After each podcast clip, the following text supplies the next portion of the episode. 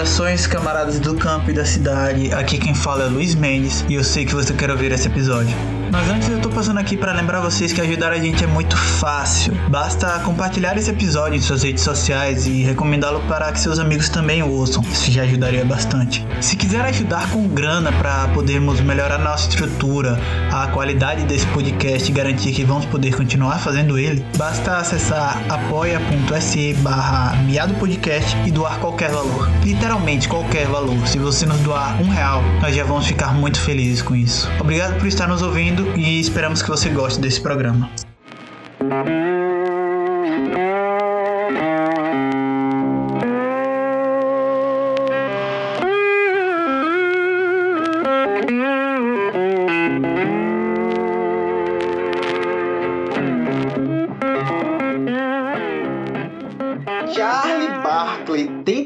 Que a gente devia ter gravado um episódio desse, hein, cara? é verdade. A gente, a gente fala de gravar um episódio de podcast faz muito tempo, né? Pouco tempo não, hein? A gente deve estar tá falando disso desde 2018. Foi mais ou menos quando a gente começou as páginas. É, eu acho que sim. Mais ou menos desde 2000. Na verdade, é, começo de 2019. Vamos colocar assim que a gente fala a respeito de gravar um podcast, né? A gente já, já somos assim, meio experiente assim na questão das lives, né? As primeiras lives que a gente passou a fazer, a gente fazia junto. Então, né, finalmente chegou o, o bendito momento em questão, que é finalmente gravar esse, esse podcast contigo. É, até porque as lives eram praticamente um podcast inteiro, dava para gravar, mas enfim. Para quem tá chegando agora, me diga, quem é Charlie Barkley? Quem é esse escritor que tá fazendo um alvoroço no Instagram? Quem é esse cara? Como é que você começou a escrever? Cara, Charlie Barkley é uma coisa que foi inevitável de acontecer, digamos assim. Eu acho que, que ser escritor foi algo que estava entranhado em mim há muito tempo e que só demorou um pouco a se desenvolver, né? Eu acho que, que os, meus, os meus horizontes, né, principalmente na época da adolescência, que foi quando eu comecei a escrever ali o entusiasta de astronomia, sabe? A, a, o que me levou a querer fazer texto, a colocar as palavras no papel, era justamente esse, esse entusiasmo gigantesco que eu tinha por conta da astronomia astrofísica, que é uma coisa que eu sou que eu, que eu sou entusiasta até hoje. E foi essa, essas coisas que me levaram a, a começar a desenvolver uma coisa mais é, como se eu tivesse a necessidade de cravar os meus pensamentos em algum lugar, porque não era o suficiente só pensar naquilo, sabe? Então, durante a adolescência eu comecei a escrever, mas é aquilo, sabe? Você, eu acho que no meio em que eu cresci, é difícil você imaginar que talvez um dia você possa levar a vida escrevendo. Parece algo meio assim muito longe da realidade, sabe? Então era algo que eu nem pensava, eu simplesmente fazia porque gostava, né? Era a melhor coisa que eu podia fazer, assim, aquilo que eu olhava e falava assim, cara, isso é bom. Olhava assim e falava, mano, eu não sei fazer mais nada, só sei fazer isso. Então eu acho que foi um processo assim que acabou sendo inevitável, que, que seria inevitável, mas que talvez por falta de estar tá inserido num meio mais adequado, né, para o desenvolvimento dessa, dessa habilidade, digamos assim, acabou fazendo com que eu só viesse passar a escrever mesmo de uma forma digamos, profissional, né, de uma forma com um certo objetivo em vista, depois quando eu já tinha passado dos meus 20 anos, né? Quer dizer, eu comecei a fazer poesia muito tarde, comecei a fazer poesia com, com 22 anos e não tinha nem seis meses desde que eu tinha começado a fazer a poesia, que foi quando finalmente eu decidi que iria começar a divulgar um trabalho na internet, porque até então eu já tinha conhecido algumas páginas, já tinha visto uma galera que estava ali no comecinho fazendo algumas coisas, entendeu? E isso foi me trazendo algum tipo de, de horizonte, né? Vamos colocar assim. Isso veio me trazendo um horizonte, e aí, consequentemente, no final de 2017, eu peguei e criei uma página chamada Literalizando o Caos e comecei a publicar o meu conteúdo literário ali, que até então era nada, eu não tinha quase nada escrito quando comecei a desenvolver o trabalho, e eu fui escrevendo na medida em que ia publicando nas redes mesmo, né? Porque eu tinha muita coisa escrita, mas era muita coisa escrita textão, em prosa, a respeito de astronomia, coisa avulsa, né? Não era nem poesia em si, apesar de já ter uma pegada poética das coisas que eu escrevia, porque era muito mais, né, eu, eu escrevia sobre astronomia porque eu desbravava a, as coisas que eu imaginava por conta da animação que eu tinha quando pensava no universo, né? Então tinha muita coisa escrita ali, mas não era tão aproveitável para o que eu tinha em mente quando comecei a fazer a poesia mesmo. E foi se desenvolvendo, né? Se desenvolvendo. Depois eu decidi que ia começar a fazer as poesias num perfil que fosse meu, né? Botar a minha cara mesmo nos poemas e colocar o meu nome ali como escritor, sem ser pela sombra de uma página. E inacreditavelmente deu muito certo. Inacreditavelmente deu muito certo. E hoje vem, vem crescendo, né? Não diria que é uma, um boom assim gigantesco, mas é um trabalho que vem se desenvolvendo mesmo que né, de um jeito mais lento. Então, basicamente é isso, sabe? Sim, e eu vejo muito nessa noção, porque pelo menos comigo, na, na questão da escrita, era bastante semelhante a isso que você falou, que era algo que gritava para ser dito. Não era algo, é, eu quero escrever livros, quero que as pessoas me leiam. Começa muitas vezes como nessa noção de algo que você precisa dizer e você não se segura sem dizer. Aí você começa a escrever para colocar essas coisas para fora, esses sentimentos, essas, esses pensamentos. Sim, é exatamente. Até porque é, eu acho que o escritor, antes dele virar escritor, antes dele pensar que ele é escritor, eu acho que as palavras, ele já precisa ter um compromisso com as palavras que vêm de muito antes, sabe? Eu escrevi por muitos anos da minha vida sem a menor pretensão sem o menor, sem, sabe, sem nenhum tipo de motivo aparente para estar tá fazendo aquilo dali. Era simplesmente porque eu pensava e eu tinha que falar. E principalmente eu que cresci no interior do Rio de Janeiro em Parada Angélica, sabe? E se você chegar para alguém lá, pelo, não sei hoje, né? Não moro lá faz tem bastante tempo, mas na época que eu era adolescente ali, no ciclo social em que eu estava inserido, cara, chegar para aquele pessoal ali falar sobre astronomia era a mesma coisa que falar nada, sabe? Porque a galera não entendia, não iam entrar no assunto contigo, sabe? O pessoal não sabia nem que o Sol era uma estrela. Então, tipo assim, e se bobear é um pensamento que tá bem propagado até hoje, sabe? As pessoas não têm essa noção de que a estrela que ela vê à noite é um Sol que ela vê de dia, só que muito mais distante, sabe? As pessoas não sabem nem isso, nem o básico do básico da astronomia, porque as pessoas nem param pra pensar nisso, sabe? As pessoas olham pro céu e, tipo, foda-se, né? E, né, dependendo do meio onde você tá, realmente é uma coisa que as pessoas não pensam muito. Então, eu tava pensando numa coisa com quem eu não tinha, não tinha com quem eu falar, não podia falar com a minha família, não podia falar, era como se falar sozinho, sabe? Porque eu sempre fui do tipo assim, que eu tenho algo para falar, mas eu só falo se eu ver que a pessoa tem um mínimo de interesse em ouvir, e era bem essa coisa de que não tinha para quem falar, porque se eu falasse o pessoal não tava interessado. E aí é quando vem aquela coisa de que, tipo, se você não tem para quem falar, você vai lá e faz um diário, sabe? É uma coisa que, né, adolescente faz muito, até criança, né? Então eu peguei e fiz uma espécie diário ali a respeito da astronomia, passei a gostar muito de fazer aquilo, eu lia e achava ótimo, sabe? Eu falava assim, nossa, eu queria falar bem desse jeito assim, né? Porque você escreve de um jeito, mas fala do outro. Eu falo, nossa, eu queria saber falar desse jeito, porque, nossa, isso aqui é incrível. Porra, o texto que você escreve, quando você tá escrevendo, é uma maravilha. Quando você vai falar, improvisar, meu Deus do céu. Então, exatamente, sabe? Mas, mas eu acho que é isso, sabe? O, o escritor, ele, ele, antes de ser escritor, ele é alguém que tem uma afinidade grande com as palavras, né? Tem esse sentimento de que você tem algo gritando dentro de você que você tem que colocar para fora, sabe? E eu acho que que assim flui muito melhor. Eu acho que se você pegar e pensar assim, ah, eu vou escrever porque eu quero ser escritor, porque eu quero lançar livro, porque eu quero ter leitor, e aí você se forçar a fazer um trabalho, sabe? Aí eu acho que, que você vai matando, a, a, digamos, a literatura, sabe? Se você tentar. O Bukowski tinha um poema sobre isso. Eu não vou lembrar agora o nome, mas ele tinha um poema que ele dizia: Se você quer ser um escritor, não seja um escritor. Seja um escritor se você sentir, se você não aguentar as palavras dentro de você. Sim, é verdade, é verdade. Eu, inclusive, foi um dos primeiros poemas que eu li do, de Bukowski, em 2000, sei lá, 2015, quando eu conheci a, a obra dele. E eu, eu acho que tem muito de verdade nisso, sabe? Eu acho que se você tentar escrever pretensiosamente para atingir um objetivo na sua vida, aí eu acho que vira um problema, entendeu? Porque a partir desse momento que você tá fazendo desse jeito, você vai acabar ignorando um monte de coisa e vai achar que tem que estar tá criando. É que nem eu vejo aí, sabe, né? O Instagram, ele tem muito. O Google inteiro exagero, né? Ele, ele, fita, ele fita a respeito do que você faz na internet para te mandar anúncios, né? Nossa, com certeza. Eu vivo recebendo um mar de anúncio de nego querendo dar curso de escrita, de dizendo que você tem que escrever todo dia, uma rotina para você aprender a escrever os maiores best-sellers, sabe? Eu acho tudo isso, eu acho isso tudo uma baboseira.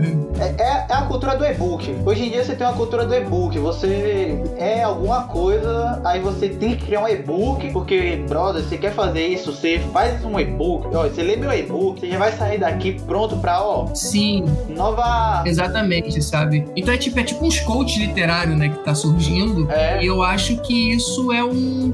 não é benéfico, sabe? Eu acho que não é benéfico pra literatura, principalmente falando da literatura, quando você tenta induzir as pessoas a, a, a aprender a fazer literatura de um jeito robótico, né? Olha só, eu tenho uma fórmula aqui para você fazer de tal jeito que vai ficar perfeito, sabe? Aí você pega um monte de gente que não tem o hábito da escrita ou que tem pouco e não tem tanta habilidade, e aí a pessoa, ela se prende àquele formato robótico de fazer, e geralmente eles ensinam de um jeito padrão que vai fazer com que talvez você consiga enganjar na internet, e aí você começa a fazer um texto que é descaracterizado da sua própria personalidade. Isso me lembra aquele. Ficou bem famoso recentemente aquele vídeo do cara ensinando a chegar em garotas, que ele fala: Olha, você manda uma mensagem para ela dizendo: Vi algo errado na sua foto, preciso falar com você. Eu vi isso. E três pontinhos.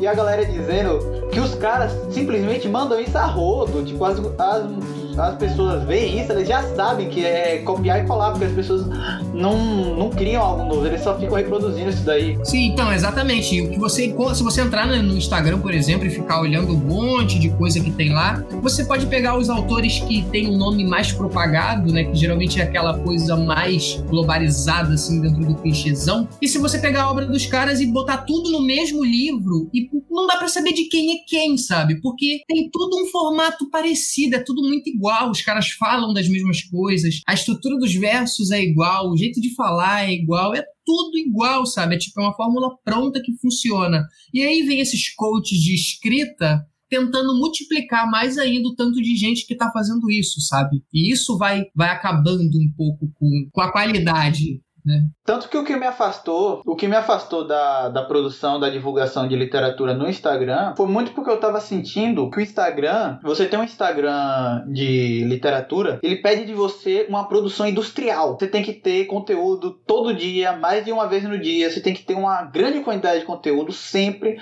para suprir essa demanda. E eu não ia conseguir suprir essa demanda porque eu produzia poesia quando a poesia me vinha. Eu não sentava aqui, ah não, hoje eu vou fazer uma poesia sobre ah, uma mulher formosa tal, não sei o que. Vou produzir uma poesia sobre o nome de fulana. A poesia vinha quando vinha. E eu faço poemas longos. É difícil fazer um poema que não tenha 30, 40 linhas. Isso, isso pro Instagram não é atrativo, um poema tão longo assim. É, as pessoas são chamadas mais por aquelas trovas rápidas que você vê por aí a rodo, em várias imagens sendo divulgadas por aí. Então isso me afastou. Sim, isso mesmo. Eu no Instagram eu tive que eu tive que me adequar ao formato da plataforma porque eu coloquei na minha cabeça que eu ia ser escritor. A partir do momento que começou a dar um pouco certo, eu abandonei a vida de cozinheiro, porque para quem não sabe, eu era eu trabalhei dos 18 até os 24 anos em cozinha, eu sou um Lembra cozinheiro, e eu larguei essa vida porque eu passei a me dedicar 100% à escrita. E como o Instagram era a minha maior fonte de divulgação e consequentemente de público, né, eu tive que me adequar, me adequar a algumas no, alguma, algum, a algumas formas do Instagram, entender um pouco a respeito de, de como produzir um conteúdo conteúdo que fique mais atrativo, eu tive que entender um pouco como é que funciona o algoritmo, a questão do engajamento, os horários que eu posso publicar,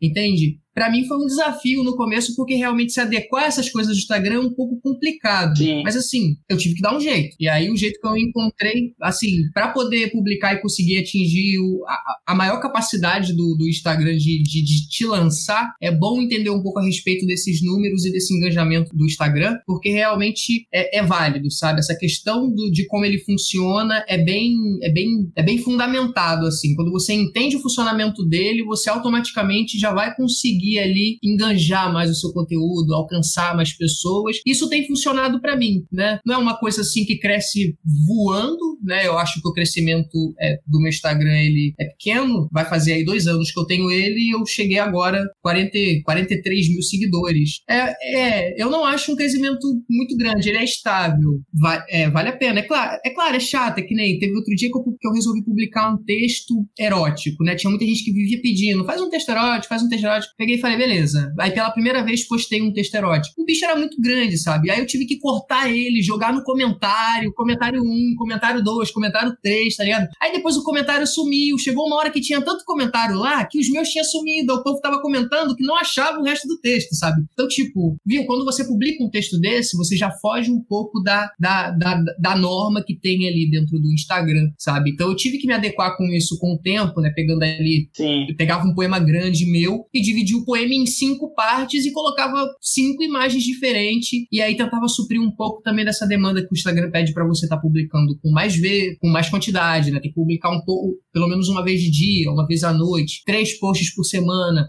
tem que colocar ali cinco, seis stories por dia para manter uma média alta de visualizações, sabe? E você tem que seguir isso daí. Não se preza a qualidade, se preza a quantidade. É, o Instagram ele preza muito a quantidade porque a quantidade vai influenciar no engajamento, sabe? Tipo, é, tem uma coisa que eu passei a fazer de vez em quando que é, é, é incitar o pessoal a, a, comentar. Eu coloco lá e falo um livro aí que você tá lendo, fala um filme, sabe? Sim. É, ah, indique um artista que eu vou olhar o perfil e o artista vai ser compartilhado no meu story, sabe? Isso ajuda outro artista, artista claro. claro. com certeza. Mas ao mesmo tempo eu tô visando o engajamento do meu perfil, porque aí você vai ter ali uma postagem com 500 pessoas comentando, sabe, em um dia. Isso é muita coisa. Na verdade, não é nem só o Instagram. É, o próprio YouTube faz isso. Tanto que todo vídeo, nossa, pra mim a pior parte de um vídeo no YouTube é a galera, deixa o like, comente, se inscreva tal. É, fazendo aquelas perguntas que eu percebo que são perguntas justamente para criar esse engajamento, para continuar criando conteúdo relevante. Mas a pessoa também não tem pão de correr, ela precisa disso. É, o, é a forma de trabalho dela. Sim, é verdade. É porque a gente depende. Não adianta. A plataforma ela funciona funciona com números, entendeu? E, e, e eu acho que sempre vai ser assim, né? É, a, gente, a gente se tornou. Ela facilita de um lado, que é o do você agora tem um jeito de jogar o teu trabalho e tem mais facilidade para encontrar pessoas que adquiram e consumam aquilo dali que você está fazendo, mas ao mesmo tempo você não tem um custo, você não tem que pagar para imprimir os livros, para distribuir. Sim, você só paga o Wi-Fi da tua casa, compra um telefone e é. já era. O mundo é teu, sabe? Basicamente, tanto que quando eu comecei eu não tinha nem Wi-Fi em casa. Eu tava, eu roubava, eu, eu tava sem, eu tava sem luz em casa, consequentemente sem luz, sem internet. Eu tinha um telefone muito ruim, assim, um LG todo ferrado. E eu comecei a fazer as minhas primeiras publicações ali nos primeiros meses, roubando Wi-Fi, sabe? Eu pegava o telefonezinho, ia roubar um Wi-Fi lá na rua e publicava, sabe? Aquela história toda de que os caras da companhia elétrica foi bater na porta da tua casa para desligar a energia, tu não deixou porque o pote ficava dentro do quintal. Sim, o não, mas quando eu tava sem. Quando eu comecei a escrever que eu tava sem energia, tava, eu ainda não tava na, morando sozinho em Vaz Lobo, que era onde eu morava sozinho. Eu tava morando lá em Jacarepaguá, cara. Sim. E aí lá cortaram a minha luz. Depois disso eu fui pra, pra, pro Complexo da Maré. Aí do Complexo da Maré eu fui pra Vaz Lobo. Aí quando chegou em Vaz Lobo, eu comecei a acumular conta de luz porque eu não tinha como pagar as contas. E o pessoal não conseguia cortar minha luz porque lá o pessoal tinha que ir direto no meu relógio e o relógio ficava trancado dentro do quintal, tá ligado? E como algumas casas lá tinha gato, ninguém botava a mão para abrir para pro pessoal da, da, da Ampla. O pessoal da Amplos, Sérgio, sei lá o nome da companhia, eles iam lá e o, os vizinhos, quando atendia, não abria, entendeu? E quando era eu que atendia eles, que ele já falava diretamente comigo, falando que era da minha casa o negócio de porte, falava assim, amigão, o bagulho ali é trancado, entendeu? Não tem como tu entrar aqui, sabe? O bagulho tá fechado com cadeado, eu não tenho chave, você não pode entrar aqui, então não vai cortar. E aí os caras falavam assim, beleza. Assinava um negocinho eu lá e ia embora. Mesmo eu acumulei umas 5, eu acumulei de 5 a 6 contas de luz.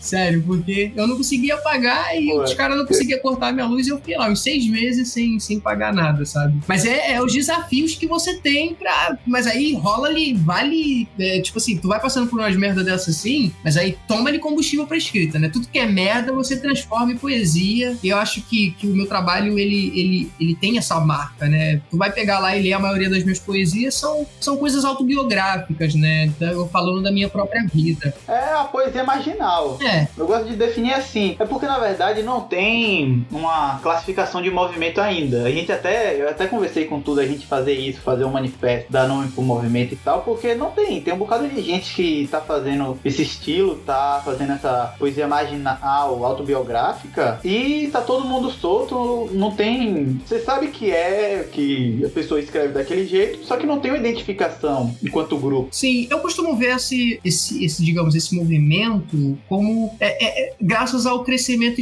exponencial que a gente vem tendo nessa pegada existencialista, né? A filosofia existencialista, ela tem, Sim. ela tem to apesar do, do, do, pessoal detupar um pouco o que é o existencialismo, de um jeito ou de outro, isso está chegando numa, numa leva de pessoas muito maior do que era no passado, pelo menos pensando agora nesse tempo de internet, a gente vê páginas de filosofia, de de uma literatura mais existencial crescendo bastante, sabe? Tomando um tamanho. Então as pessoas estão partindo dessa, dessa digamos, essa febrezinha que está rolando e acabando se inspirando para poder estar tá criando esse tipo de literatura que a gente vê hoje. Do mesmo jeito que aconteceu comigo, né? Foi a partir dessa leva também que eu passei a ter a minha. Apesar da minha vida influenciar muito, eu ainda também tenho essa questão da identificação com as obras que começaram a, a chegar até mim. E isso chegou consequentemente por conta desse avanço avanço que vem tendo e que agora já está muito maior do que quando eu comecei. Tanto que o meu trabalho ele tá surfando nisso também. Eu acho que na verdade não é nem um hype do, da filosofia existencialista, eu acho que na verdade ela tá subindo com isso também, mas eu atribuo isso a uma crise de identidade geral que está acontecendo com todo mundo porque estamos vivendo um, um, é, o avanço das tecnologias de comunicação social, celular, smartphone. Você tem conteúdo toda hora, todo momento, e você está perdendo a noção de, de objetivo. Tá tudo ficando muito vago. É, também a individualização das pessoas está muito forte na cidade grande, então as pessoas estão tendo crise de identidade. As pessoas não sabem mais o que elas são, o que elas querem ser da vida, o que, é que elas vão fazer. E elas estão caindo, elas acham esses conteúdos que beiram existencialismo, que atraem para isso, que falam, que discutem isso, e estão consumindo e tá dando voz para essa galera que, que era deixada meio de lado até então, porque a vida é bela. Sim, é verdade. Ainda mais se for pensar nessa questão, é, é, é o abismo abismo das informações, né? Tanta informação que, que a gente está recebendo e, né? A, as relações, elas, elas, elas se reduziram tanto, assim, as relações interpessoais das pessoas, elas se reduziram muito por conta da, da internet, principalmente, eu diria, né? Aonde é, a, a gente passou a se relacionar menos com as pessoas e, ao mesmo tempo, ter uma conectividade com elas muito maior do que tinha sido em algum dia e ter um, uma gama de, de, de, de assuntos e de de, e de objetivos, talvez, que você possa traçar, que no passado era mais limitado. Hoje você tem a internet e você vê um monte de coisa, sabe? Se você pensar num curso, por exemplo, numa profissão que você quer ter, e você. Porra, o cara pode ser o que quiser hoje em dia. É, e você entrar na internet, você vai encontrar opção disso tudo, sabe? Você vai ver gente falando sobre isso tudo, e isso gera uma crise na cabeça da pessoa, que é aquela coisa, quando você tem muita escolha, você não escolhe nada, sabe? É, é. antigamente você era filho de pedreiro, você vai ser pedreiro e a vida brother. Você não tem pra onde correr. Agora você tem muita possibilidade. Sim. Também essa questão do contato social eu acho que influencia muito. Porque nunca foi tão fácil se comunicar com pessoas distantes. E também nós nunca estivemos tão sozinhos um dos outros. Sim, exatamente. É, isso, eu, eu mesmo sou um, um belo de um exemplo disso. Que a maioria dos contatos. Tudo bem que agora com a pandemia os nossos contatos se reduziram a isso mesmo. Né? Até quem mora perto. É, se você estiver tendo contato pessoal com pessoas fora de casa, aí. É, entendeu? Nesse, nesse período de pandemia pandemia, o contato com as pessoas, não importa se são de longe ou de perto, virou a mesma coisa que esse contato virtual. Mas mesmo antes da pandemia, eu já tinha um contato virtual com gente de longe muito maior, por conta da propagação do meu trabalho, do que propriamente um contato próximo com gente, um ciclo ali de gente que frequentasse minha casa, ou eu frequentando casa de fulano. Eu nunca consegui manter isso, sabe? Sim, eu imagino que o momento que você teve assim mais contato social com pessoas assim presencialmente foi quando você estava vendendo brigadeiro lá na faculdade faculdade, não foi? Sim, foi. No ano passado eu comecei a vender os brigadeiros lá na FRJ, né? Eu fiquei, eu saí do emprego e aí tava me dedicando mais à literatura, mas a grana era muito pouca. Aí eu peguei e falei assim, por que não vender uns doces, né? Porque eu ia arrumar um jeito de ganhar dinheiro. Já tô acostumado com a cozinha. É, e eu vou arrumar um jeito de ganhar dinheiro sem estar tá preso num lugar, né? Com os doces eu tinha aquela liberdade de vou a hora que eu quero, volto para casa a hora que eu quero, vou trabalhar no dia que eu quero. Então eu comecei com isso daí, aí eu tive uma proximidade, mas quanto mais proximidade eu tinha com as pessoas vendendo doce, mais vontade de voltar para casa e dormir eu tinha, cara, porque é difícil. O Sim. contato humano é uma coisa muito complicada para mim, mas assim, foi o tempo quando eu mais tinha contato mesmo. Depois que eu parei de vender os brigadeiros, aí voltou ao zero. Tem uma banda aqui de Aracaju que eu não lembro agora se é o nome da música mesmo, mas eu lembro que um, um dos reféns principais da música é relacionamentos são extremamente complicados. E é por isso que eu prefiro ficar sozinho. Cidade Dormitório é o nome da banda. Então, é, é basicamente isso, sabe? As relações humanas, elas são muito complicadas. Seja o relacionamento mais, o relacionamento, relacionamento amoroso, quanto também o social de amizade, sabe? É difícil, pelo menos eu sou uma pessoa que eu sou muito seletiva, então eu tenho muita dificuldade de, de me manter conectado com as pessoas e sentir que elas estão conectadas verdadeiramente comigo, e geralmente eu sinto uma coisa muito, muito supérflua ali, uma relação. Geralmente as pessoas que eu acabo conhecendo é uma coisa Sim. muito muito superficial, sabe? E aquilo ali não me cativa, então eu prefiro voltar a ficar em casa, ficar sozinho, escrever, me focar no trabalho, apesar das grandes dificuldades que tem, né, para poder, poder perseguir nessa caminhada, é, é uma coisa assim que verdadeiramente me faz bem e eu me sinto muito melhor nesse meu mundinho do que propriamente estar tá inserido no, no, mundo digital do que no mundo real. É, basicamente colocando desse, dessa maneira. É, é, é, confortável, né? Eu me sinto mais confortável só, né, do que propriamente no meio de um monte de gente, né? Mas não é porque eu não gosto de estar no meio de um monte de gente, é porque eu não consigo achar identificação com 99,9% das pessoas que eu encontro. Né? Se eu encontrasse gente com o qual eu tenho uma grande identificação, igual acontece pela internet, por exemplo, né? Aí sim seria um, o caso de que eu ia estar tá querendo, ia querer estar tá próximo dessas pessoas. Mas não é uma coisa que acontece de verdade. Como é que você pensa assim, ai, olha o tamanho do público que ele tem ali, é grande, mas esse público ele tá espalhado pelo Brasil, né, todo. Não é uma coisa concentrada no lugar que eu moro. No lugar que eu moro tem meia dúzia de pessoas, sabe? É. Então é. é... Você ainda não tá sendo parado na rua pra galera tirar foto. É, exatamente. eu não sou parado na rua. Aconteceu uma vez só de uma pessoa me reconhecer, que foi num negócio de rock que eu tava no ano passado, sabe? E eu já achei assim, o máximo. Fiquei totalmente sem graça, mas aconteceu. Mas assim, uma vez, né? Uma vez. Que o pessoal deve ver, tem gente que deve achar que isso acontece sempre. Não, aconteceu uma única vez, de, for, de ser uma coisa assim aleatória, né? Claro que eu já conheci pessoas aqui no Rio de Janeiro por conta do meu trabalho, mas aí não foi uma coisa assim aleatória do nada a pessoa me reconhecer e falar, uau, eu te conheço da internet. Não, não foi uma vez só, né? Apesar da, das outras, dos outros contatos que eu tive por conta do trabalho. É, mas a internet nesse cenário, ela é uma aliada muito grande, mas na minha visão ela também é uma inimiga. Porque ao mesmo tempo que ela permite que você tenha, que essas pessoas tenham acesso ao seu conteúdo, literatura é a mídia que as pessoas menos consomem na internet, eu acho. Porque ela dá mais trabalho de ser consumida. Música, podcast, imagens, vídeos, você consome de uma forma mais passiva a literatura tem que parar para ler. Às vezes, porra, tem artigo que, que eu tô super afim de saber o assunto, eu fico com preguiça de ler. Então eu imagino que isso também deve afetar fortemente a galera do, da literatura no, nas redes sociais e tal. Eu acho que afeta porque a, a, a internet ela é uma coisa. Assim, você consome coisa demorada se for uma coisa que você vai assistir, por exemplo, ouvir. Você vai, coloca um podcast, você escuta o podcast. Se se o podcast te interessar. Você pode fazer outra coisa. Você vai ouvir ele por uma hora fazendo outra coisa coisa. Você quer ver um, um documentário, um filme, aí você está interessado naquilo dali, você para duas, três horas e assiste aquilo dali.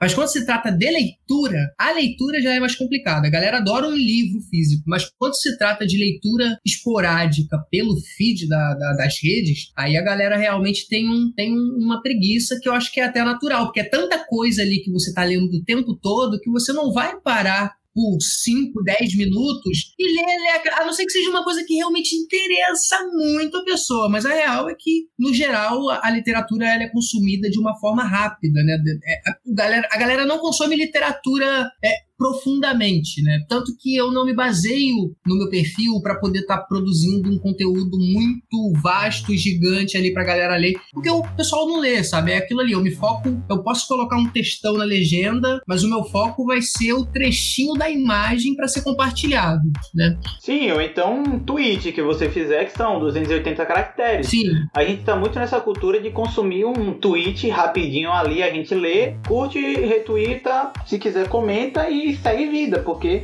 é muita informação chegando. A gente não tem tempo de parar e se dedicar, olha, vou parar agora para ler esse texto aqui e fazer só isso pelos próximos 10 minutos. A galera não, não tem mais tempo para fazer isso, com tanto de coisa que tá vindo na rede. Uhum. E até se você for comparar agora com sei lá, 20 anos atrás, as pessoas elas, elas já naturalmente já consomem menos literatura porque o mundo artístico em si ele se expandiu de uma maneira assim, principalmente com a internet, mas também com, com, com a, a, a não só a internet, mas a televisão e todas essas coisas, que hoje em dia é muito diferente do século passado. No século passado as pessoas consumiam muito mais literatura automaticamente porque talvez fosse uma das formas de arte. As pessoas liam jornal impresso. O que é um jornal impresso hoje? Jornal impresso, você tá procurando um jornal para botar no carro, lá debaixo do tapete do carro, você não acha. Sim, as pessoas hoje em dia consomem tudo de forma digital, a maioria delas. E e, no passado não era desse jeito, né? Hoje as pessoas consomem mais música, as pessoas têm telefone, elas têm o Spotify, elas têm o YouTube. Então a literatura ela vai perdendo espaço dentro, dentro desse meio gigantesco da, da comunicação que a gente está vivendo, da informação, e consequentemente. Dessa quantidade de conteúdo que tem. É, é exatamente, é tanta coisa, então isso vai dificultando um pouco o trabalho do escritor. Mas ao mesmo tempo que isso está acontecendo, a literatura ela vem tomando um, um, crescimento exponencial em questão de conteúdo dentro da rede também. Ela está se adaptando à rede e dando oportunidade para que mais e mais pessoas passem a, a, mostrar o seu trabalho. Né? É claro que, que, que existem os prós e contras disso, mas no final das contas é o que está acontecendo. Né? Você encontra muito mais conteúdo literário a cada vez mais, a cada dia mais, o conteúdo literário na internet vem crescendo, né? E vem tomando certo espaço. Mas não tem como competir com outras coisas mais consumíveis, como música, que é uma coisa que se consome fácil, um filme se consome fácil, um podcast se consome fácil. Mas a leitura é complicada. No Brasil, a leitura é difícil, né? Tem, esses, tem estudo que diz que, que o brasileiro, em média, lê dois livros por ano, só que só termina um sabe? Essa é a média de leitura do, do, brasileiro. E o nosso livro mais lido até hoje ainda é a Bíblia, né? E o crescimento exponencial da leitura da Bíblia ainda continua, né? Continua crescendo os leitores da Bíblia, porque a gente vive, a gente está vivendo numa época de expansão, assim, da, da, da religiosidade das pessoas, que é muito grande. Isso é curioso também, porque se a Bíblia é o livro mais lido, eu também tenho certeza que é o livro menos lido inteiro. É, a Bíblia é porque a Bíblia ela é o livro, digamos que mais comprado, né? O livro, eu acho que é o livro mais comprado, mas com certeza é uma minoria ínfima ali da, da, da Bíblia que realmente termina a leitura daquele livro todo. Eu já tentei terminar o livro e eu não passei do, do, do Antigo Testamento. Não, eu, eu também, ó, eu vou dizer um negócio. Bíblia, ela é parte de decoração da casa. Pelo menos alguns, algumas casas que eu conheci, sempre tem ali a Bíblia em cima do. É, em cima da mesinha de centro. Então, e as pessoas sempre têm mais de uma. Você tem uma Bíblia que deixa, você deixa à disposição, geralmente a Bíblia mais bonita da casa, você deixa à disposição para as pessoas verem. Aí você tem uma Bíblia que você lê, que já é mais gasta, Bíblia que você recebe aos rodos por aí, gente que passa dando em casa. Eu acho que só quem é realmente assim, só aquela pessoa que, que crê fervorosamente, que acompanha ali fervorosamente, uma pessoa que realmente está tá empenhada nos estudos bíblicos é que realmente vai parar e ler o livro todo. Até porque é uma leitura muito difícil, né? não é só ler o livro, mas também é conseguir tentar entender o livro, interpretar o livro que tem um, uma, uma, uma leitura meio complicada e a gente vive numa sociedade que, apesar de dominar as técnicas da leitura, né, não interpreta. Então, é, é uma, é, deve ser, sei lá, é uma, é uma quantidade gigantesca de gente que lê mas não interpreta o que está lendo, não entende o que está lendo, sabe? E isso é uma, né, é que nem eu, eu sempre falo, é uma loucura o que eu estou tentando fazer porque eu estou tentando viver de escrita, de literatura, de livro, num país que lê muito pouco e lê muito mal, tá ligado?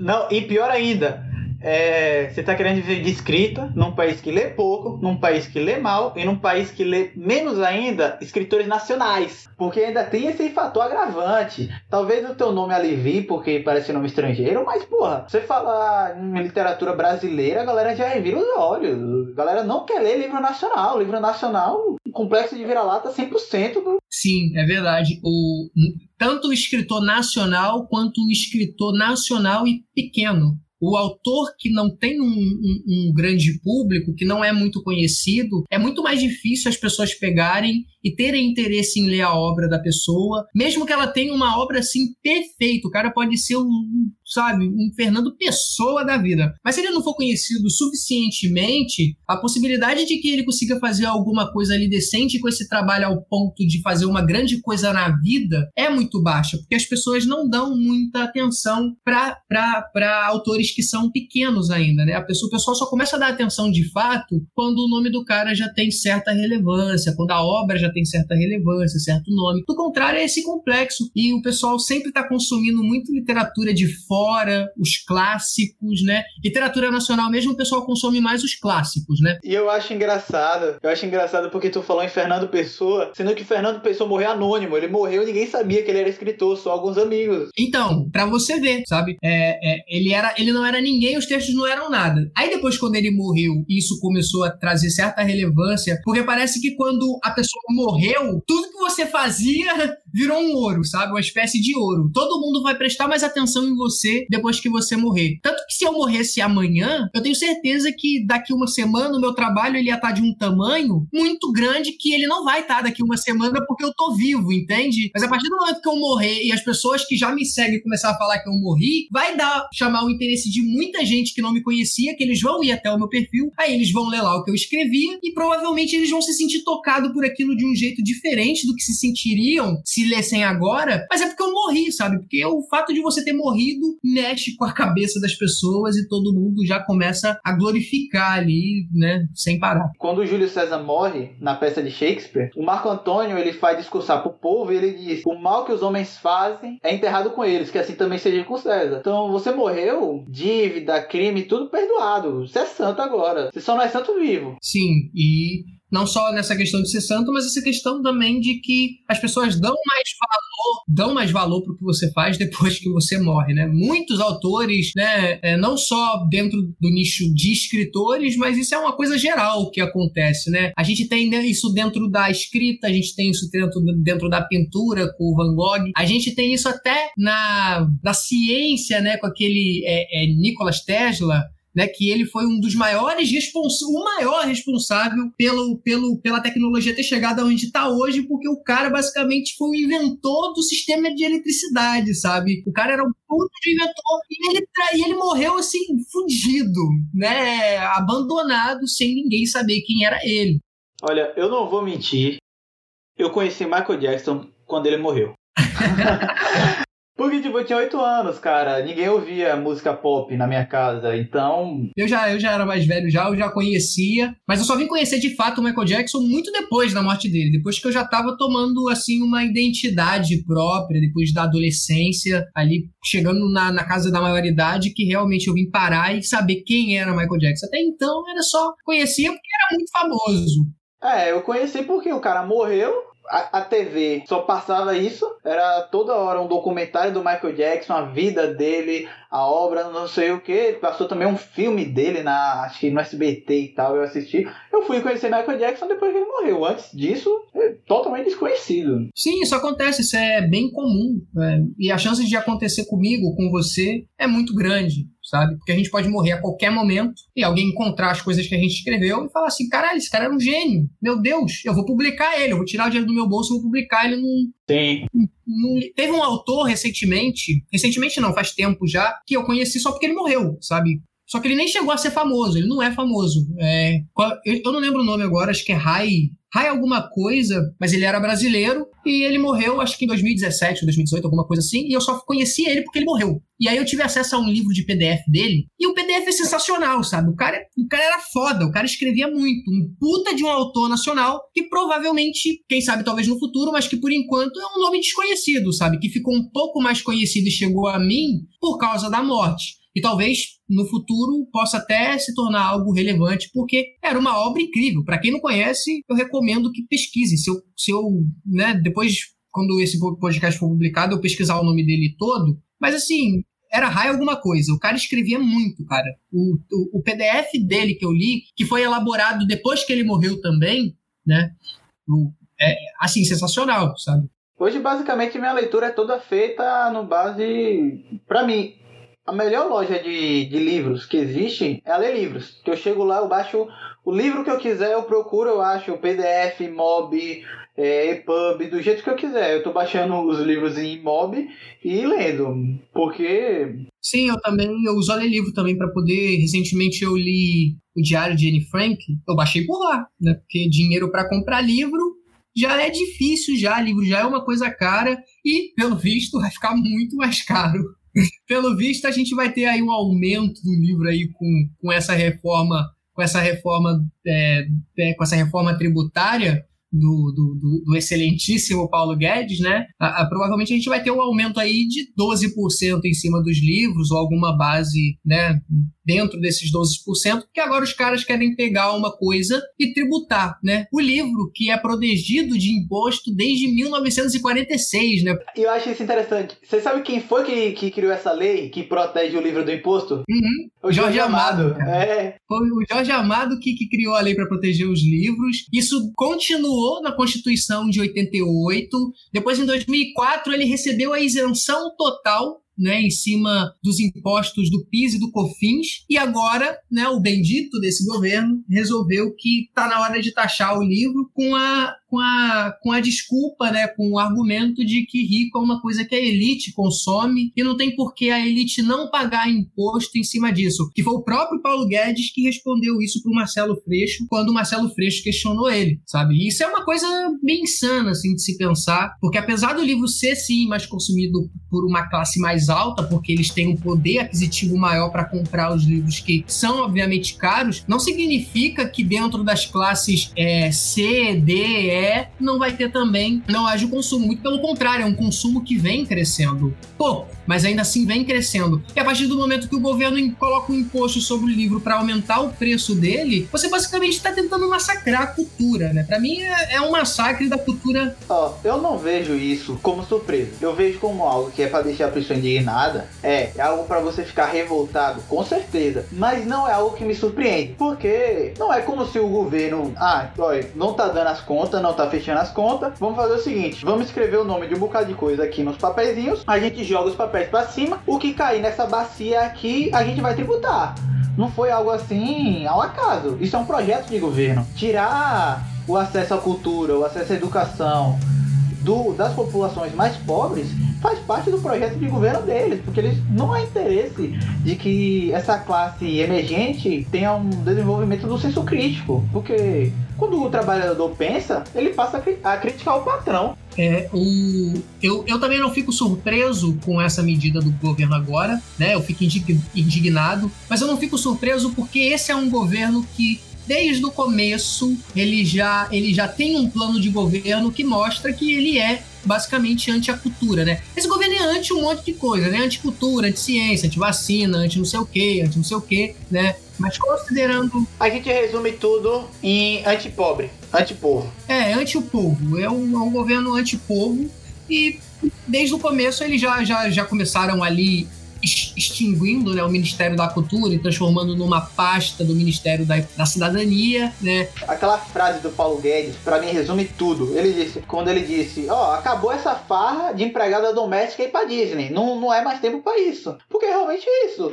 Eles estavam se incomodando com o tanto de gente dessas classes mais baixas voando de avião por aí. Avião é coisa de rico, brother. Não é pro, pro cara tá indo visitar a família, o cara que veio do Nordeste trabalhar em São Paulo tá voltando voltando pro Nordeste de avião. Porra, pega um ônibus, irmão. Não é lugar para você. É isso que o governo tá dizendo. É, é um governo elitista, né? Eles são, eles são extremamente elitistas, né? Um governo que governa para os ricos e você vê isso na própria reforma da nessa reforma tributária. Por quê? Porque os caras querem taxar livro. Mas aí você vai olhar e o Brasil é um dos países com menor taxação de herança do mundo, né? É, a gente mal taxa herança por aqui. Né? O, a gente vê o governo lambendo as botas dos Estados Unidos e brasileiro puxa saco dos Estados Unidos, mas lá nos Estados Unidos os caras, tipo assim, comem 40% da, da, da, de, de, de grandes fortunas, sabe? É, é, existe um imposto considerável lá nos Estados Unidos que aqui no Brasil não tem, aqui é o que? 6%? 8% em cima de imposto de, de fortunas. E, e assim, tu vê que quem defende isso, de que não, porque não pode ter imposto, é pobre, tá ligado? Tu vê pobre. Aí o Brasil é um país inacreditável.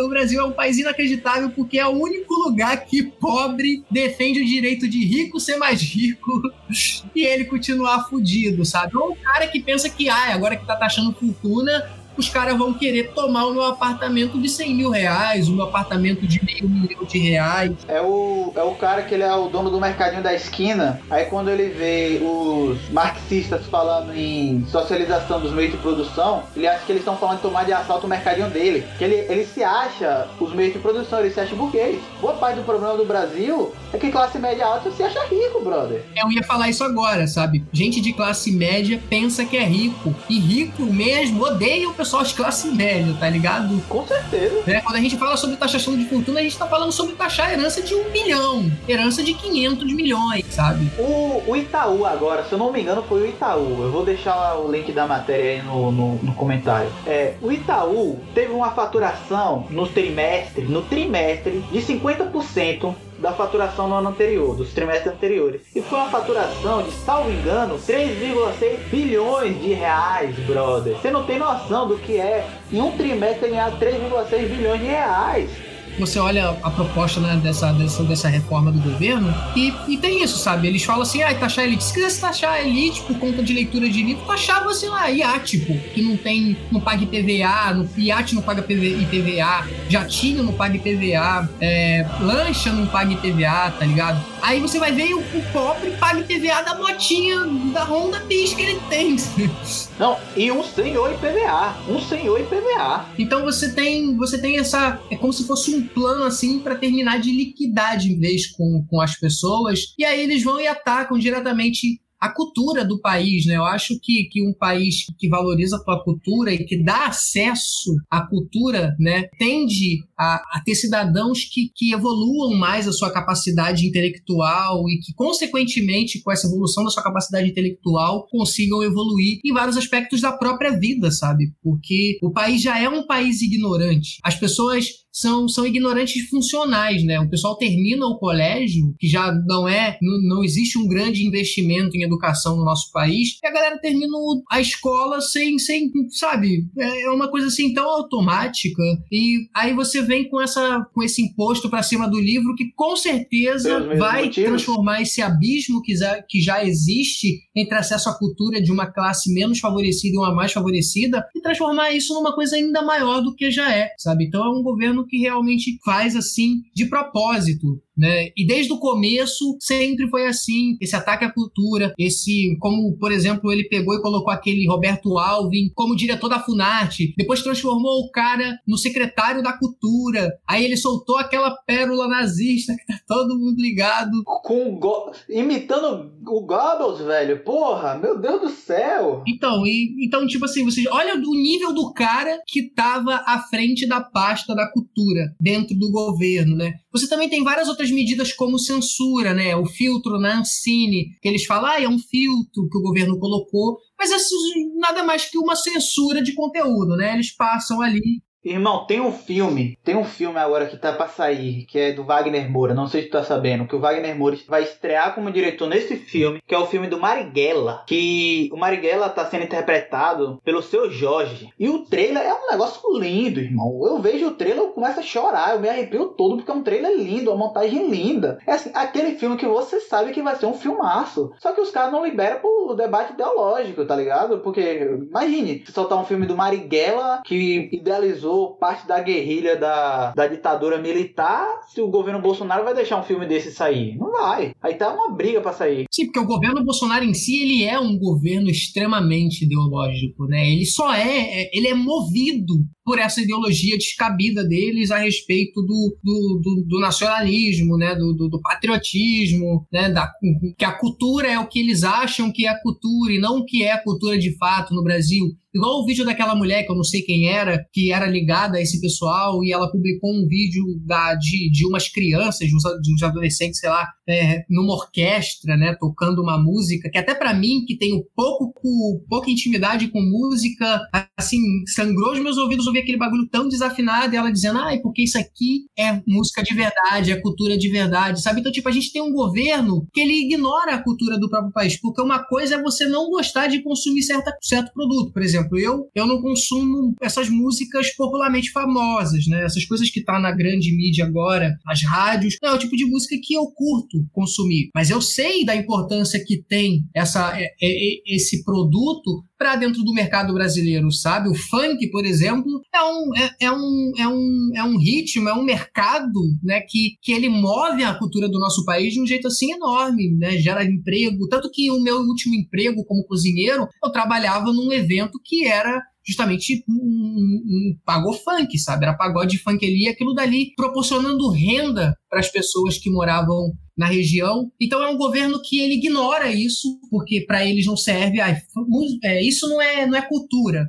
mesmo que seja. E aí ele não tem investimento, sabe? Eu acho que dá pra ver isso numa discussão que eu vi um dia desse no Twitter, tem um tempinho já, mas que era um cara dizendo, usando pinturas, se eu não me engano, eram barrocas ou eram renascentistas, aquele ideal greco-romano de pintura bem feita, sabe, de realismo extremo, e dizendo isso daqui é arte de verdade. É, Tarsila do Amaral é uma merda, tá ligado? O cara dizendo que a Bapuru não é uma obra de arte porque é feio, na opinião dele. Aí a galera comentou, porra, mas você tem que levar em consideração o contexto histórico, o contexto político, o que é que a obra representa, o que é que... por que é que essa obra foi feita dessa forma e tal. O cara disse, não, eu, eu não quero levar em consideração. A arte para mim é o que eu vejo. Então a galera que a arte para eles é, é um produto, é algo que você consome, é uma arte despolitizada, é uma arte que, que não tem a crítica, é uma arte desprovida de senso crítico, de, de opinião. É uma arte que é apenas um produto. É uma arte de Romero Brito que achei incrível. Eu tô, fiquei muito feliz de assistir várias vezes a mulher quebrando aquele vaso do Romero Brito. Tu já viu esse vídeo? Eu vi hoje. Eu vi hoje.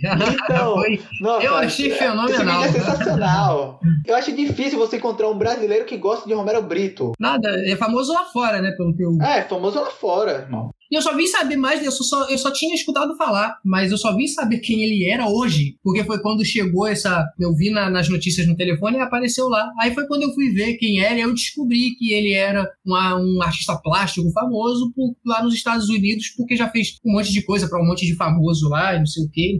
Mas mim. E tu vai ver, é bem isso que a gente estava falando mais cedo, que eu estava falando da produção industrial. É uma produção artística de nível industrial que você vai produzindo, vai produzindo, vai produzindo para ser reproduzido, para ser vendido. É, é, esvaziado quase qualquer contexto crítico, sociocultural, que faça a pessoa refletir. É só algo agradável aos olhos, é só algo para as pessoas verem. E que as pessoas não têm muito interesse. Se você pegar é, essa questão, essa discussão política entre esquerda e direita, é, você vê claramente que há uma discrepância gigantesca entre os polos a respeito do entendimento do que é a arte, né? E geralmente essas pessoas que se dizem conservadoras, esses, essas pessoas né, nacionalistas, eles não dão muito valor ao que eles estão consumindo, assim. Para eles a arte é uma coisa que é legal, sabe? Tipo assim, ah, isso aqui é legal, estético, sabe? Olha só esse quadro aqui, ou olha só essa escultura de pedra, olha só esse detalhe, parece que é um tecido, sabe? É, é essa coisa estética para eles, não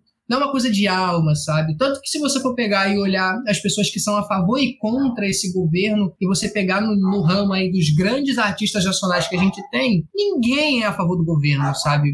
Você pega qualquer artista então, que realmente tem compromisso com a arte, Pera aí. E a maioria deles não é a favor. Uma parte considerável dos sertanejos universitários são colados. Se eu não me engano, o Gustavo Lima mesmo é, olha, Amigão. Ah, mas, tu, mas aí a gente. Porque se você for olhar pra esse lado, aí realmente, é. né? A galera do sertanejo do, do, do, dessa música aí é, robotizada, que é o sertanejo universitário, porque para mim, para mim, Gustavo, Gustavo Lima, Jorge Mateus e Cauã e Cauê, sei lá o nome, para mim eles cantam igual, as músicas é igual, tá ligado? É igual o que a gente tava falando mais cedo sobre a literatura, que se você pegar todos e pôr num livro, você não sabe quem é. Se colocar todos em um álbum e me dá pra ouvir, eu vou achar que é o mesmo cara que tá cantando as músicas, sabe? Só quem conhece muito a fundo mesmo para poder identificar. Para mim é uma coisa assim eu tenho um problema ainda mais pessoal com sertanejo universitário, porque é a questão do nome. Que eu entendo que o sertanejo universitário vem com uma renovação daquele sertanejo raiz que se tinha ali do sertão de Goiás. Só que eu venho do sertão baiano. Eu nasci e cresci em região de Agreste, que, porra, seis meses, sete meses do ano, você olhava, a mata era toda branca, tá ligado? Caatinga de verdade. Então, eu não, nunca entendi por que, que essa música era sertaneja, porque eu não via o sertão naquela música, tá ligado? Eu não conseguia fazer a identificação disso. Tanto que na minha cabeça sempre fez muito mais sentido você chamar de sertanejo uma música, sei lá, Geraldo Vandré, que ele tem aquela disparada. Disparada pra mim é uma música sertaneja, porque retrata a realidade do sertão. Ou então músicas de, sei lá, Zé Ramalho, Seu Valência, essa galera assim. É difícil explicar, mas quando eu ouço, eu sinto como se fosse algo do cotidiano. É um tipo de música que representa o cotidiano das pessoas que vivem nesse sertão, sabe? No sertão baiano, no sertão nordestino. Essa diferença que você vê é base basicamente a industrialização da música que aconteceu dos anos 2000 para cá, né? Com essa, essa levada do sertanejo universitário, onde tem grandes produtoras por trás disso que estão ditando ali um padrão de música para acontecer, entendeu? Esses cantores, esses cantores sertanejos normalmente, eles não compõem as próprias músicas, não são eles quem fazem os arranjos das próprias músicas, né? Tem toda uma equipe por trás daquilo dali de músicos profissionais de letristas profissionais, de produtores, um monte de gente, e o cara vai ali dar só a voz, e geralmente é uma voz padrão pra sertanejo que qualquer um deles canta parecido. Agora eu vou fazer a gente ser cancelado, mas é a mesma coisa com a galera do K-pop, porque tava vendo essa, essa matéria de como é que essas pessoas, esses, esses idols do K-pop se tornam famosos, e a pessoa, você tem escola pra idol, tá ligado? É, a pessoa é ensinada como é que ela deve se portar, como é que ela deve parecer, como é que ela deve se vestir, como é que ela deve se performar. O, o idol, ele é um produto criado para ser consumido. É, eu acho que é a extensão máxima dessa noção de você transformar representações artísticas em um produtos a serem consumidos baseados apenas na estética, porque toda a estética da pessoa é construída nisso. Você não tem é, é, uma identificação, você não sabe separar. Tanto que literalmente eu não sei dizer, ah, esse é fulano, esse é beltrano, esse é ciclano sabe? Se você não, não for fã, você não sabe diferenciar um de outro. É, é então, essa questão do K-pop é a mesma do sertanejo universitário aqui. É, é, a industrialização da música. É uma coisa que é feita para gerar dinheiro. Né? É uma grande indústria feita para gerar dinheiro. Não importa o talento, sabe? Não importa o que você fez, se é de alma, se realmente é bom. Se, se o produtor bater o olho e falar assim, isso não é vendível, não passa, tá ligado? Tanto que, que eu vejo, por exemplo, a Fresno é uma banda que eu gosto muito, eu sempre falando para todo mundo que eu gosto, tu vai pegar a história dos caras, eles mesmos falam a respeito de um, um dos motivos pelo qual eles, eles acabaram com a, com a parceria com a gravadora, com o Rick Bonadil, porque parte do trabalho deles não entrava nos álbuns e eles tinham que se adequar a um certo padrão, sabe? Tinha música que eles gostavam muito e queriam colocar e não podiam colocar porque a gravadora não permitia que fosse colocada. Então, tipo assim, é uma indústria que ela molda mesmo um produto para ser vendível, né? É, isso acontece em todos os segmentos, assim, principalmente quando a gente fala da indústria musical. Mas isso também pode acontecer com a literatura, com, com a pintura, com, com os filmes, as novelas, com tudo, né? Isso acontece com tudo. Não, isso acontece de fato. Você quer ver isso na pintura? Não sei se tu já viu, mas no Instagram, recentemente nos últimos anos, você tem uma moda muito grande que é pintar paisagem. Que a pessoa, tipo, ela tem um quadro, ela bota alguns tons de tinta, bota alguns tantos de tinta tinta colorido, aí vai passando o pincel lateralmente e em 5, 10, 15 minutos ela tá com o quadro pronto, tá ligado? É, é uma arte industrial, tipo, e todo quadro é igual. Não literalmente igual, mas é todo reproduções da mesma noção, que é um cenário com a árvore branca ou preta, com o céu de, de diferentes tons. É uma produção industrial da arte. Você não tem mais galera que para, quer dizer, ainda tem. Claro, não vou dizer que não tem, porque tem gente que ainda faz isso. Tem gente muito bom na internet que faz isso. Só que existe uma ascensão dessa produção a nível industrial da arte, de galera produzindo arte para ser vendida, para ser consumida rapidamente e logo em seguida descartada. E eu acho que daqui para frente só vai piorar isso. Eu acho que, que a tendência é que a, a, a industrialização dessas coisas vá se tornando maior ainda e, consequentemente, isso dificulta um pouco para jovens artistas, para novos artistas de qualquer segmento que seja, de produzir um trabalho com, com certa qualidade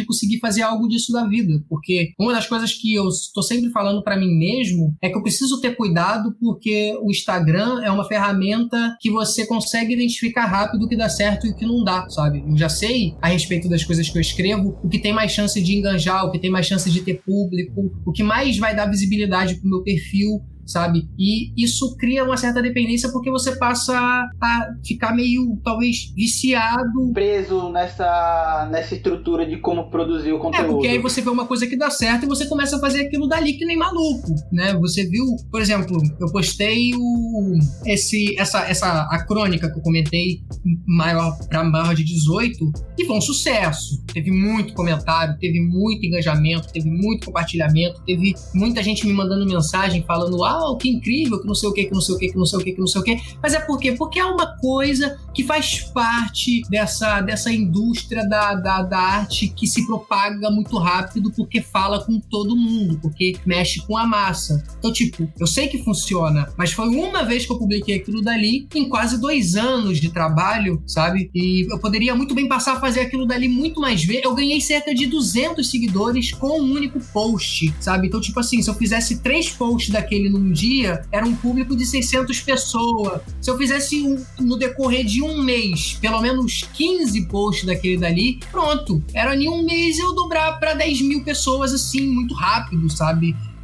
Bater um público gigantesco. Aí eu podia lançar um livro só de putaria e vender esse livro de putaria porque o pessoal consome pra caramba, sabe? Então, tipo assim, é, e eu não quero fazer isso. Eu nunca quis. Tenho um, uma coisa bem estabelecida a respeito do meu trabalho, que eu faço o meu trabalho respeitando a pessoa que eu sou, né? Eu não, eu não, não, não pretendo robotizar o meu trabalho literário pensando em público, pensando em dinheiro, pensando nessa em industrializar as coisas que eu faço, né? Eu tô, tô tentando levar isso, só que percebe como fica mais difícil difícil, sabe? O cara que tá no começo. É difícil você resistir à tentação de ir pelo mais fácil. Exatamente. O cara que tá no começo, ele, se ele tentar fazer alguma coisa mais dele, que não tem esse intuito de alcançar uma grande massa, a possibilidade dele ficar desmotivado porque não consegue crescer é grande, sabe? Mas não consegue crescer por quê? Porque essa industrialização da arte, ela dificulta o próprio, ela dificulta o próprio processo da, de produção dessas pessoas que estão fazendo porque realmente querem fazer e querem mostrar um tipo de arte que, que realmente parta ali da, do interior delas, sabe? Tanto que eu, com meu perfil agora desse tamanho, até consigo me controlar um pouco mais, talvez, porque eu vejo que está crescendo sem a necessidade de eu robotizar isso. Mas, ao mesmo tempo,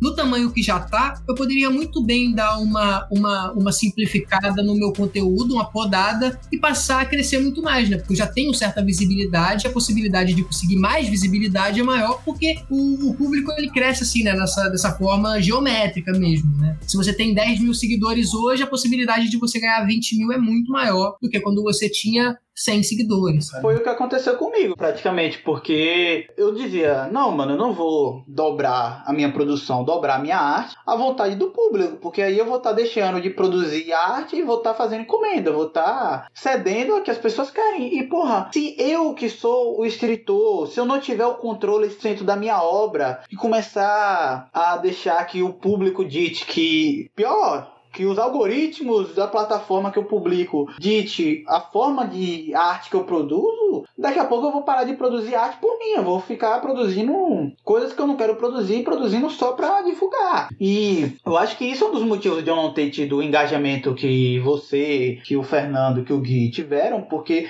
eu acho que eu fui muito cabeça dura na época. De eu dizer, não, vou fazer do meu jeito, eu vou publicar as coisas que eu tô produzindo, e se você não gosta, foda-se, isso daqui é o conteúdo que eu tô, e você lide com isso. E quando hackearam meu Instagram, que eu perdi tudo, que eu ia ter que começar de novo, eu disse, brother, se eu for começar de novo, eu vou ter que dessa vez fazer certo e me adequar ao Instagram. Fazer de forma que o Instagram é, compartilhe, dê alto engajamento. Eu quero fazer isso. Aí eu parei para refletir, eu deixei de lado, tá ligado? Eu disse, olha, é, valeu, foi bom o tempo que eu tive aqui, mas não é para mim esse tipo de coisa vou correr atrás de outras coisas. Então, é foi como eu falei no começo. Você, eu tive que me adequar à plataforma, entende? Eu procuro fazer, assim, a escrita em si eu não adequei à plataforma. Eu escrevo do jeito que eu escrevo sempre, desde sempre, independente de Instagram ou não, mas eu adequei o modo de produzir, de, de propagar o conteúdo, né? Não, não tem jeito, o Instagram, ele é uma ferramenta ali muito útil, me ajuda bastante, é, o,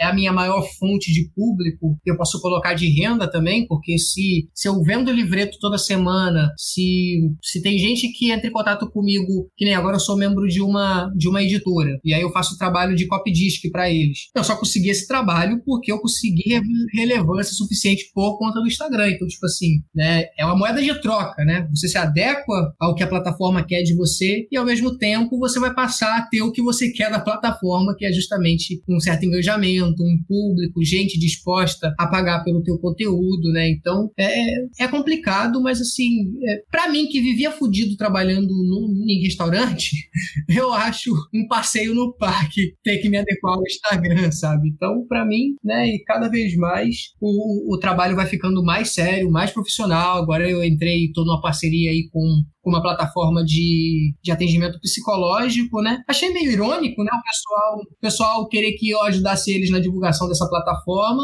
mas assim. Não, eu acho que não é irônico. Eu acho que na verdade é bem acertado, porque quando você produz esse conteúdo existencialista, nihilista, é, mais melancólico, a galera que vai consumir é a galera que tá assim, que provavelmente precisa de um acompanhamento psicológico. Todo mundo precisa, mas essa galera principalmente. Então faz total sentido. Se, não, sim, eu, eu já ouvi isso, inclusive, antes. Eu já ouvi isso, mas eu ainda continuo com essa minha ideia de que é irônico a plataforma olhar meu perfil e falar assim: é esse cara que eu quero que, que divulgue a nossa passaporte.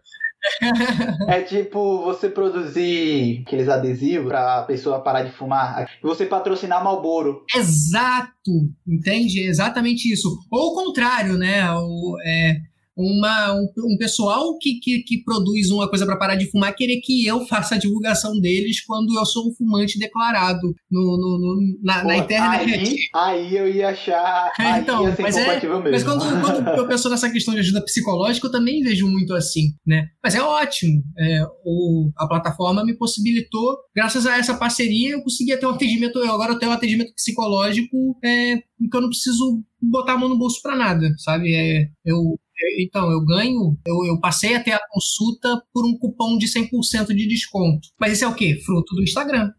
É, com certeza, fruto do trabalho. Porque, por exemplo, pra... eu moro em interior, eu não moro aí em capital e região metropolitana, então não sei como é. Mas eu imagino que para você ter acesso a um CAPES de onde você mora, deve ter uma certa dificuldade pela questão de distância ou diversos outros fatores. Para quem mora aqui no interior é mais fácil, porque geralmente é na cidade, cidade é pequena, mas nessa questão, principalmente para você, é muito bom. É, aqui, aqui no Rio é mais complicado, porque a cidade é muito grande, é caro para você se locomover pela cidade, é, às vezes você tem que, para você, sabe, é, é muita informação e, e, e você para você fazer pesquisa você precisa se deslocar para longe. Então eu acho que no interior dá uma certa facilitada né? A cidade grande ela tira um pouco dessa tipo assim você tem tudo mas parece que tudo tá mais distante de você né? Basicamente é mais ou menos o sentimento que eu tenho. Você tem tudo você tem muito de tudo e, e é tudo muito caro. Também né? O, o, preço de tudo aqui. Eu fui quando eu fui pro, procurar consulta psicológica há uns meses meses atrás, eu achei consulta que era 200 reais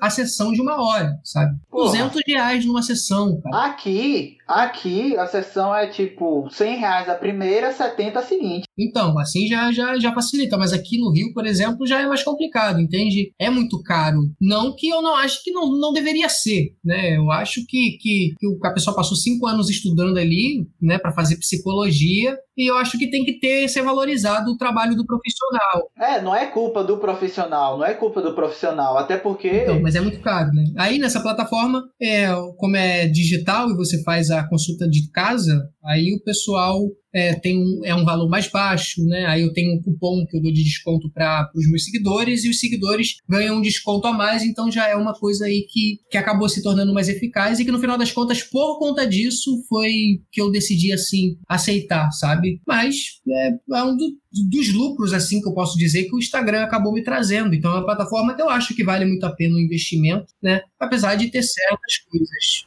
Você que está ouvindo, está precisando de um acompanhamento psicológico, mas está sem dinheiro, olha aí, já é uma oportunidade para ganhar um descontinho e ajudar a galera da cena independente da literatura aí. É, um quer. Então a plataforma já tem ganhando praticamente um, um merchan grátis. Basicamente, um merchan aqui está sendo, tá sendo gratuito para eles, mas realmente é uma da plataforma. Conta da casa. Está tá sendo por conta da casa, mas realmente é uma plataforma assim que, que para quem tem interesse, sabe, e o problema era valor, né? Já é uma plataforma que, que tem uma batida no valor assim bem considerável. Sim. Alguma consideração final agora que já estamos aí mais de uma hora de conversa? Olha, eu acho que eu queria dar uma consideração animada e deixar uma, uma, uma mensagem positiva para as pessoas que estão nos ouvindo. Nossa, nós estamos precisando, porque a situação do país não tá fácil. Mas eu não tenho nenhuma mensagem, mas eu não tenho nenhuma mensagem, é justamente por isso. Você não vai poder eu não tenho nenhuma isso. mensagem feliz para poder passar para ninguém, né? Eu, eu não posso, se eu fizer isso eu vou estar mentindo para mim e para vocês mesmos, porque realmente a gente está passando por um período turbulento, a pandemia está arrebentando com a vida de todo mundo, todos os planos que a gente tinha foram parados e a gente não sabe por quanto tempo, até realmente a gente ter uma vacina que realmente possibilite que a vida possa voltar, entre aspas, ao normal. Né? E aí a gente já tem agora esse, esse up aí no preço dos livros que com certeza vai, vai dificultar a vida das editoras, que já era muito difícil antes eu e que vai passar. isso na hora, porque tu falou, tipo, eu fiquei sabendo dessa informação hoje, de que livro não tinha imposto, e eu fiquei pensando, porra, brother, se livro sem imposto é caro do jeito que é, imagina essa, com essa porra taxada, velho. Não vai Exato. dar pra nada, e, irmão. E assim, o autor ele já ganha pouco em cima do preço de capa de um livro quando é publicado por uma editora, né? Você ganha entre 3% e 10% do valor do livro. Exato. Quem, quem não trabalha com isso, quem não conhece, a realidade é a seguinte: você vai publicar um livro, você é autor independente, você quer publicar um livro, primeiro, você tem que pagar tem editora por aí no Brasil que cobra 10, 15 mil reais pelo processo editorial para publicar seu livro. E elas, às vezes, elas nem se importam, porque elas já receberam, então elas não se importam em fazer divulgação com a venda do livro de fato. E quando vende, você recebe autor iniciante, que nem, que nem quem está iniciando, que nem você, por exemplo, vai receber tipo 5, 3, com muito 10. 15 é tipo se você for famoso. E agora o Estado vai estar tá recebendo mais do que o autor. Porra. É, 12% é mais do que o autor ganha em cima do preço de capa. E um dos motivos pelo qual eu nunca me publiquei por uma editora é justamente. Recentemente eu recebi uma proposta é, de uma editora, a qual eu não teria que pagar nada, eles publicariam o meu livro, só que eu só ia ganhar 8% em cima do valor de capa, sabe? E não era uma editora tão grande. Eu sei que quem ia fazer as maiores vendas do livro seria eu mesmo. E para mim não é viável eu soltar minha obra para uma editora para ganhar, sei lá, o livro vai ser 30 reais e eu vou ganhar dois e pouco em cima da obra, sabe? Consideração final, né? O, livro vai aumentar, né? Já morreu mais de 100 mil pessoas com o coronavírus, provavelmente vai continuar morrendo até essa vacina aparecer não tem nada de bom para vir pela frente, pelo menos no futuro próximo. E, infelizmente, é esse o, é o é, consumam arte. Eu acho que a melhor coisa para se fazer nesse momento é dar valor aos artistas, né? consumir arte para poder conseguir lidar um pouco com, com essa vida que parece que ficou mais difícil ainda agora, né? Consumam filmes, música, literatura, principalmente, né? Entra lá no meu perfil, consome tudo, compra meu livro. Deixa aí teu, diz aí teu, teu arroba, tu, tuas redes sociais. Eu vou deixar também na, na descrição, mas diz aí. Na verdade, só o Instagram. Eu não mal uso as outras redes. Eu, eu acho que eu vou voltar a usar o Twitter, porque eu tô me sentindo meio fora do planeta sem o Twitter, porque o Twitter ele é tão informativo, né? E eu tô recebendo as informações muito atrasadas sem o Twitter, então tô achando que vou voltar a usar o Twitter. Mas para quem quiser me achar em qualquer lugar, mas então, para quem quiser me encontrar nas redes, seja no Twitter, no Instagram, no Facebook, é só pesquisar Charlie Barkley, que vai aparecer no Instagram, arroba é Charlie Barkley, underline, underline, duas vezes. No Twitter, arroba Charlie Barkley, underline, uma vez. No Facebook, Charlie Barkley. E, assim, é isso, né? Futuramente, quem sabe, no YouTube e talvez no Spotify, caso eu volte com o meu podcast solo que eu tinha, né? No futuro próximo, aí talvez eu volte com ele. Mas é isso. Quem sabe, quem sabe. É isso, Charlie, prazer em receber aqui você. Nada, o prazer foi todo meu, cara. Foi muito legal e eu já tava, a gente já falava desse podcast há tanto tempo, né? E finalmente ele, ele saiu, então tipo, eu agradeço aí pela, por, por me chamar pra participar. É, e qualquer coisa, tendo algum tema, alguma coisa assim relacionado. Sim, a gente volta a, de novo. A, é, a gente volta. Tá aberto aqui o estúdio para você gravar, não se preocupe. Valeu, Luiz. Abração. É isso. Obrigado.